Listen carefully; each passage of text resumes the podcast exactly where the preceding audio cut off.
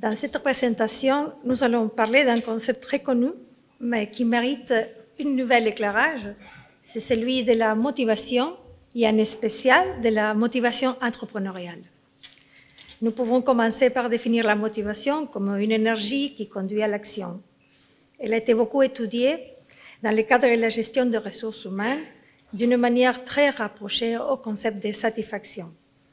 Il y a une identification subtile entre les concepts de motivation et de satisfaction au travail. La motivation a été aussi définie comme étant extrinsèque si elle répond à un stimulus externe ou intrinsèque dans le cas d'une recherche d'intérêt personnel.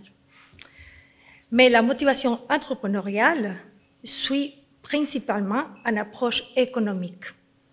Les économistes se demandent pourquoi un individu va créer une entreprise au lieu de trouver un emploi. Et la réponse proposée nous mène vers le modèle push-pull. Ce modèle nous dit qu'un individu est soit poussé vers l'entrepreneuriat par un manque d'emploi, soit il est attiré vers l'entrepreneuriat par la découverte d'une opportunité d'affaires.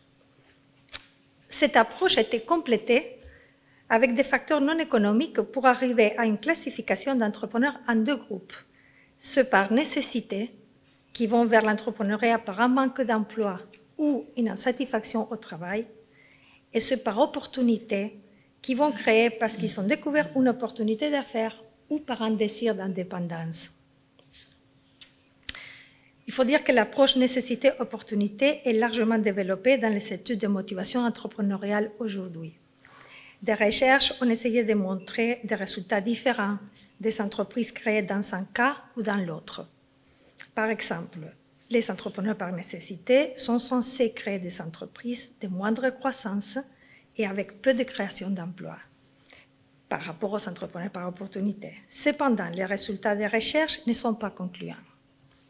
Aujourd'hui, l'entrepreneuriat est devenu une perspective professionnelle pour une diversité d'individus qui va au-delà de l'âge, du genre et de l'intérêt purement économique des créateurs. Face à cette pluralité de profils et aux inconsistances de résultats de la recherche, nous nous sommes questionnés sur la capacité explicative de l'approche nécessité-opportunité. Afin d'améliorer la compréhension, nous avons mené des études sur des populations diverses d'entrepreneurs. Parmi eux, nous avons interrogé des jeunes étudiants, des femmes, des entrepreneurs sociaux. Les, résultats de nos études nous permettent d'établir des propositions qui vont servir à améliorer l'interprétation et la compréhension de la motivation entrepreneuriale. Premièrement, la motivation se révèle comme un construit complexe et évolutif. Elle va pouvoir être expliquée par des combinaisons de facteurs internes et externes, économiques et non économiques, qui seront particulières à chaque individu. Nous avons proposé une nouvelle grille de lecture pour comprendre la motivation dans laquelle les individus peuvent choisir les combinaisons de facteurs qui mieux le représentent. Notre réflexion nous mène aussi à penser qu'il est réducteur d'interpréter la motivation entrepreneuriale uniquement à travers des facteurs déclencheurs de la création d'entreprises à un moment déterminé. Si la motivation est considérée par définition comme une énergie qui conduit à l'action, il est plus intéressant de l'analyser comme un processus et non comme un antécédent. Elle doit être présente, de manière constante afin de permettre à l'entrepreneur de mener à bien son projet d'entreprise. Elle change et se transforme avec le temps et les rencontres permettant à l'entrepreneur de connecter sa pensée et ses émotions avec son action de manière itérative et constante.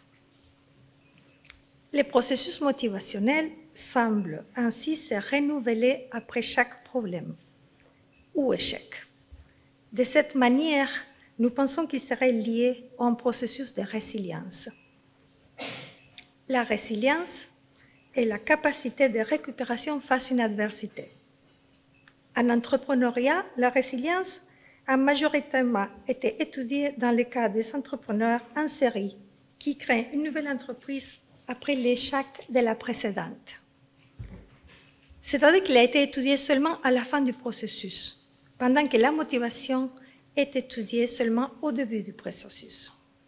Néanmoins, l'entrepreneur va se heurter à des problèmes tout au long du processus de création. Les imprévus et les aléas rencontrés vont affecter ses états émotionnels, pouvant affaiblir sa motivation. Une perte de motivation peut être une cause d'échec entrepreneurial. La relation alors entre la résilience et la motivation devrait être étudiée tout au long de la création et du développement de l'entreprise. La résilience peut se comprendre comme un trait de personnalité comme une compétence qui peut être acquise et développée avec de l'entraînement. Nous nous demandons maintenant s'il est aussi possible de développer la motivation entrepreneuriale à travers la formation et l'entraînement. Notre réflexion actuelle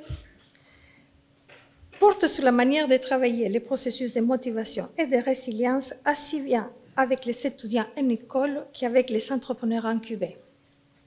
Est-ce que ce type d'approche va permettre de susciter de nouvelles motivations entrepreneuriales parmi les étudiants Est-ce que des ateliers de formation en motivation et résilience vont permettre d'améliorer les taux de réussite des entreprises incubées?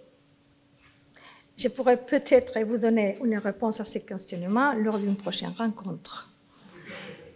Je voudrais finir cette présentation par un proverbe japonais qui dit Le succès, c'est tomber sept fois, c'est relever huit. Auquel je rajouterai que pour se relever, il nous faut de la résilience et de la motivation. Merci. Merci.